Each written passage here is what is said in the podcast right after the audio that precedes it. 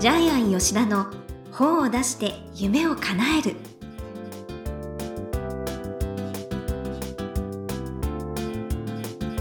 こんにちは倉島真帆ですジャイアン吉田の本を出して夢を叶えるジャイアン今回もよろしくお願いいたしますはい、よろしくお願いします。はい前回は沖永良部島についてお話しいただきましたけど今回は徳之島はい。にも行かれたえっと、徳之島ね、人口まだ2万人いるんですよね。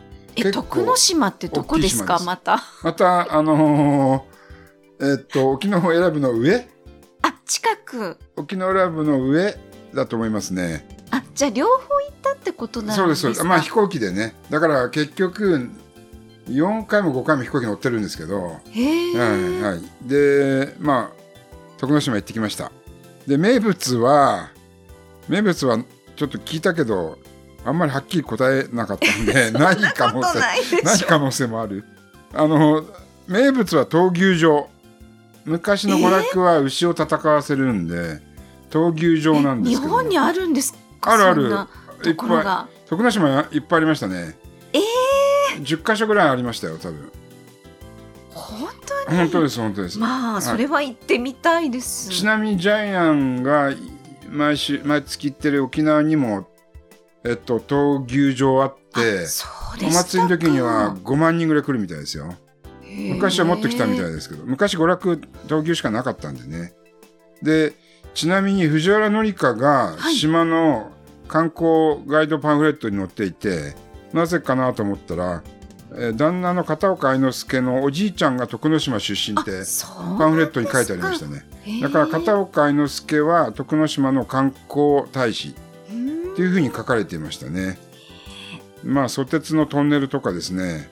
あと、やっぱりここも鍾乳洞があって、もう海の中に沈んだ水中の海底洞窟みたいなやつがあるんですよ。でそこになんか、すごく人懐っこい赤い鳥が来て、写真撮って後で調べたら、超珍しい天然記念物の鳥だったんですけど、すごい、はい、これは徳之島のあのガイド見ると多分この鳥の名前出てると思いますけども。でここで実はですね、えー世界一あ日本一大きい日本一大きいガジュマルの木よりももっと大きいガジュマルの木があったんですよ。こっちが大きいじゃんのって。こっちが大きかったんですよ。しかも樹齢200年なので。200年。あら。こっちの方が大きかったですね。まあそれは普ます通の民家にあるんで。きたいですね、はい。えっ、と、徳之島も良かったです。えっ、と、泉重千代さんの銅像とか立ってましたね。泉重千代さんが徳之島そうそう。ただ、あの、結局、出生した年がわからないんで、120年生きたとか言っても、えー結局、ギネス認定後で取り消されたんあですよね。そうなんですそうねなんですよね。はい。まあ、一応全部回ってきましたね。まあ、2泊3日あると結構回れるんですよね。へええじゃあそんな長寿の方もいるえ島ですから島ですね。食べ物も美味しいんでしょうね、でもう観光地化されてないんで本当にどこの海岸に行っても誰もいないみたいな感じで一っ子一人いないみたいな感じで。いいですよだから。じゃあ手つかずの自然って感じですか、でまあ民宿しかないんですけど、まあ、まあホテルもあるんですけども、まあ、民宿に泊まって、まあ、安い民宿ですね。泊まって、まあ、地元の料理食べてきましたけどお魚料理ねえジャイアンが民宿に泊まるんですあか5000円ぐらい民宿結構泊まってますよ。あの島田紳介がバックパッカーも逃げ出すっていう民宿何それ？ホテルまで泊まってきましたよ。あハテルマンもホテルまでもう本当なんかどこをゴキブリが走ってても怖くないみたいな、えー、そんな部屋とか泊まりなんました。よかもう高級ホテルにしか泊まらないのかと思ってましたあ2日あったら1泊はちょちょっと高いところで1泊は普通の民宿で。あそれもいいですね。そんな感じで言ってます、はい、まあまあじゃあまた旅のねお話も楽しみにしております、はい、ということでジャイアン吉田の本を出して夢を叶える。今回もよろしくお願いします。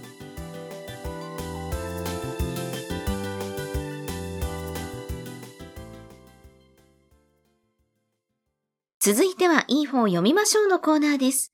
このコーナーはジャイアンが出版プロデュースをした本も含めて世の中の読者の皆さんにぜひ読んでもらいたいといういい本をご紹介しています。今回の一冊は何でしょうか？はい、今回の本ですがなぜか漢字がいい人の聞き方100の習慣、えー安川出版社から出ています。で、著者さんは藤本理恵子さん。ジャイアン出版塾の8期生なんですけども、はい。はい。飛鳥出版社で3冊出している本が、えついに10万部を超えましたね。一冊目、なぜか。含めてですね。この本含めてですね。なぜか好かれてる人がやってる100の習慣。これは多分6万部ぐらいだと思います。なぜかうまくいく人の気遣い、えー、100の習慣。これは3万部ぐらいだと思います。そして3冊目、なぜか感じがいい人の聞き方100の習慣。こちらがなんと発売してすぐに重版がかかって、1週間でまた重版がかかって、現在1万1000部。このラジオ放送が皆さんに聞いてもらっている時にまたさらに重版がかかっていると間違いなく思います。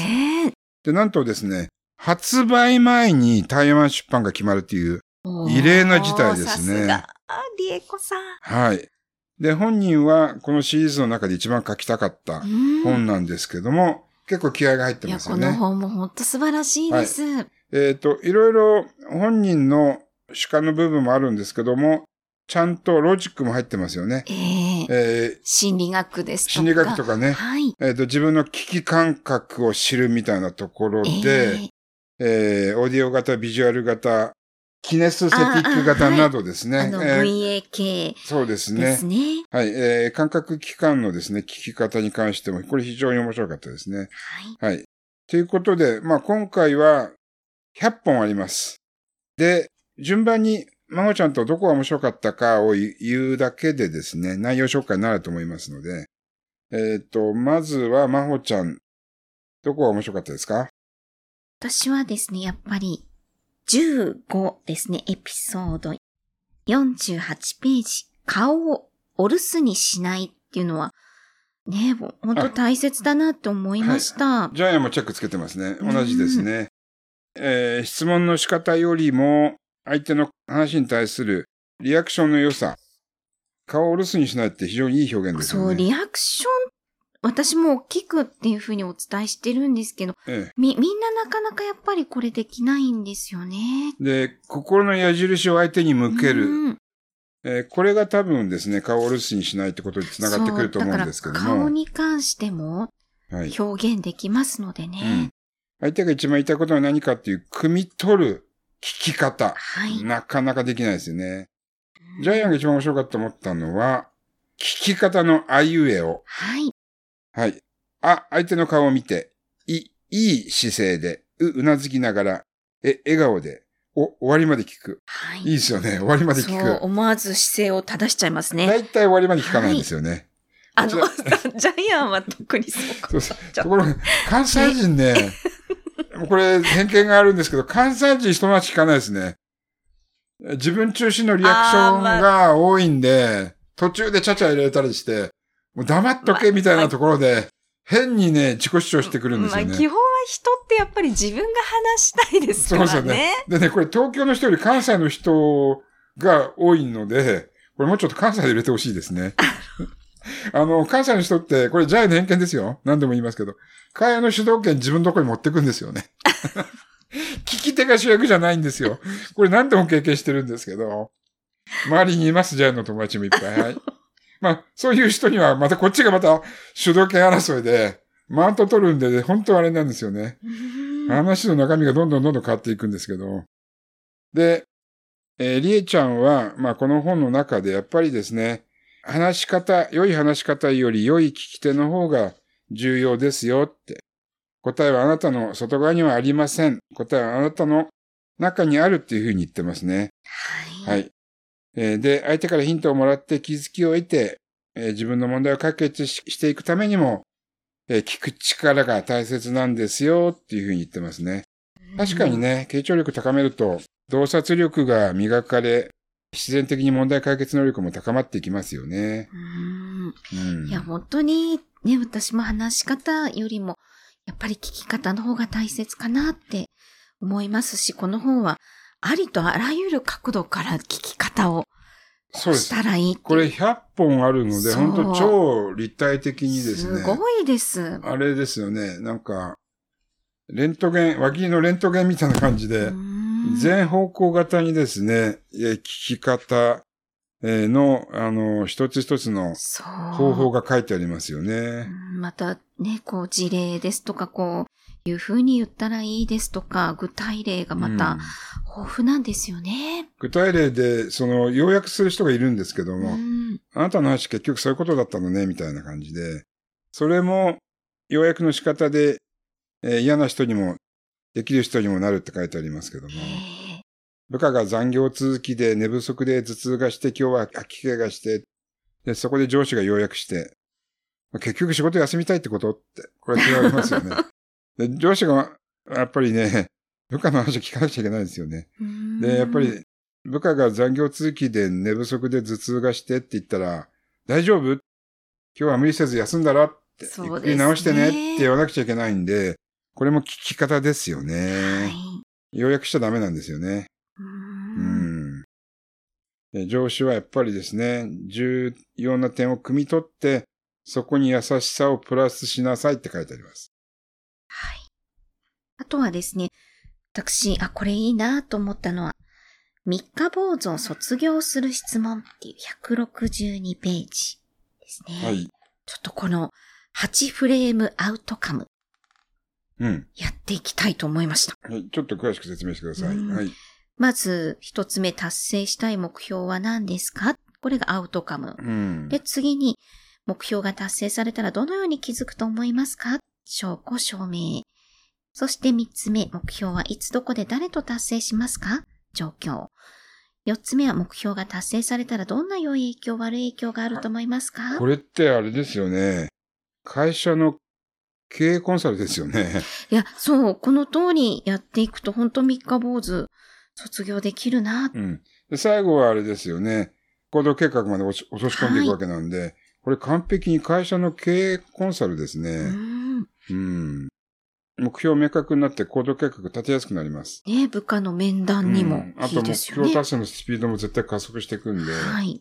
えーこれは、ただ聞く力を超えてますね。へええーそれ以上に、えー世界が広がっていきます。はい。あと、注意してもらいたいのは、会話泥棒になる人が多いです。あ、ええまたあれですね、関西人ですね。関西の方もいろんな方がいるんであれです そうそう、けどね。相手の話を聞かないで、相手の話の言葉で捕まえてそこから自分の話に持っていく。これ会話泥棒なんですけどうも。んはい。で、内訳話の極意もちょっと面白かったですね。あの、相手の話の深刻度を超えない。はあ、相手が年のせいで物忘れがひどくてって言ったら、いや、それを超えて、うちのお父さん認知症なんですよって言うと、相手は自分のこと話 話せなくなってしまうんで、相手の深刻度を超えてはいけない。確かこれ面白いなと思って。ねえ、はい。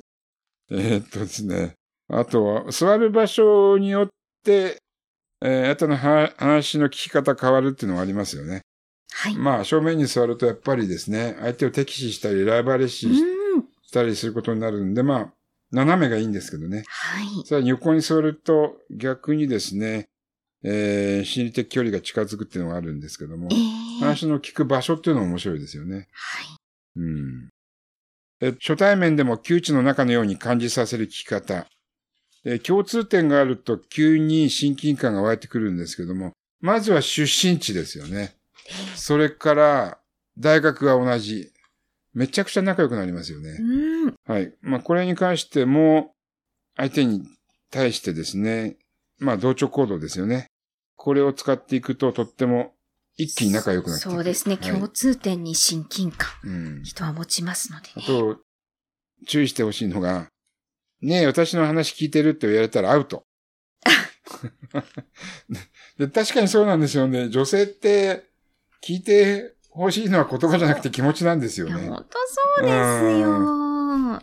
だから、あれなんですよね。女性が、特に妻が夫に文句言うのは、ほぼ9割は、私のことを大事にしてって、誰か心理学者が言ってましたけど、その通りなんですよいやいや、ね。本当そうですし、もう、私も夫から、あ、聞いてないねとか言われちゃうから。ねやっぱり家族ほどね、なかなか難しい。まあ女性はよく言いますよね、やっぱりね。私の話聞いてないでしょって。まあ聞いてないんですけど。はい。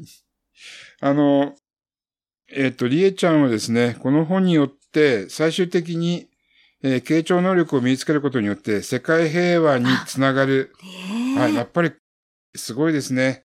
やっぱり一冊の本で人の心を変える、えー、世界を変えていくところにつなげるっていうのがですね、えー、ジャイアンはまさに一冊の本が一人の人を幸せにする、その連続の中で世界の中にもつながっていく、ここら辺をやっぱり、えー、本には書いてないんですけど、特に評価したいと思います。いや、でも本当そうだと思う。ね相手に対する、それこそ一生懸命聞くっていうことは思いやりであったり、愛であったりってしますからね。ねはい。では、このコーナーの最後に伺っている願目は何でしょうか？話すより聞く人が成功する。おまあこれ当たり前なんですけども、主導権を握ってる人は実は話す人ではなく聞く人ってことですよね。そうですね。要するにビジネスでも恋愛でも後出しじゃんけんができるんですよね。だって営業マンはやっぱりお客さんの話を聞いて何を求めてるかって、そこでじゃあこういうのがありますよって提案できるんで、はい。トップ営業マンはすべて高い傾聴力を持っていると思います。本当そうですよね。まずお客様のことわからなければ提案もできませんし。ええ。で、高い傾聴力って何かっていうと、はい、やっぱり言葉ではなく感情を察している力だと思うんですけども、はい。それもやっぱりこの本の中に書いてあるんですけども、結局人間って言葉を聞いてさらに自分の感情を読み取ってくれる人に対して一番信頼と価値を置くので、嬉しいです、やっぱりそうなったら。リエはこの本でそれを一番言いたかったんじゃないかなと、ジャイアンは思っています。はい。はい。ということで、いい本読みましょうのコーナー。今回は、なぜか感じがいい人の聞き方100の習慣。藤本理恵子さんの本をご紹介いたしました。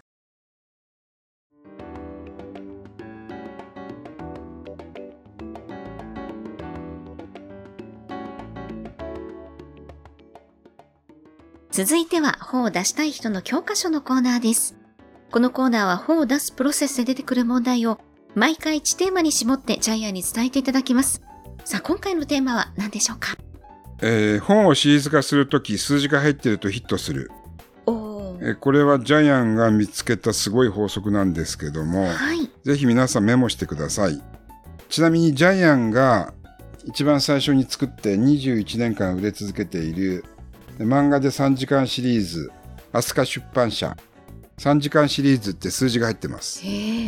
それから、えー、重国密社、分シリーズ、目は1分で良くなる、50万部、耳は1分で良くなる。35万部、鼻は1分で良くなる、えー、足腰は1分で良くなる。こちらはですね、全部で115万部売れてます。ミリオンセラーです。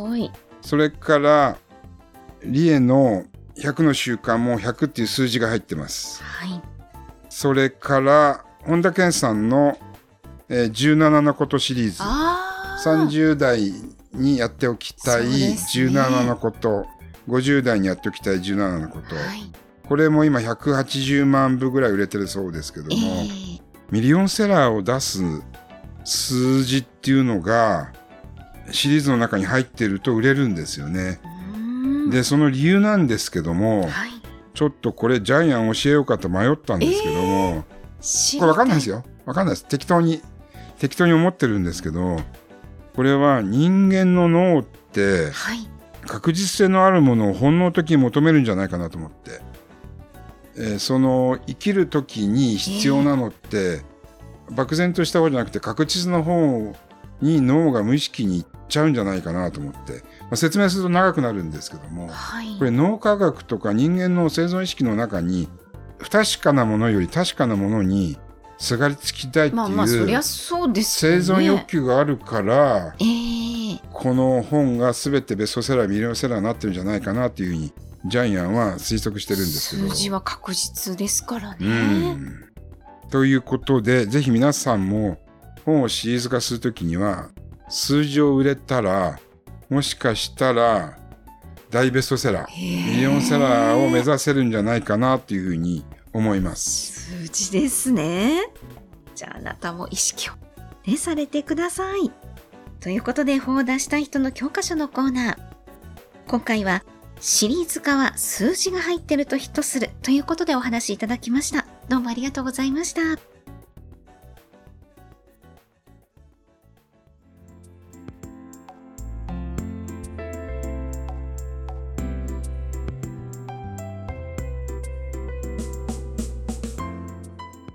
ジャイアン吉田の本を出して夢を叶えるいかがでしたでしょうか？この番組ではジャイアンへの質問もお待ちしています。例えば出版に関することなど何でも結構です。天才工場のホームページをチェックしてみてください。それではジャイアン、今週もどうもありがとうございました。はい。ぜひ皆さんもですね、本を出して、シリーズ化してですね、ベストセラー、ミニオンセラー作ってください。ね、出してください。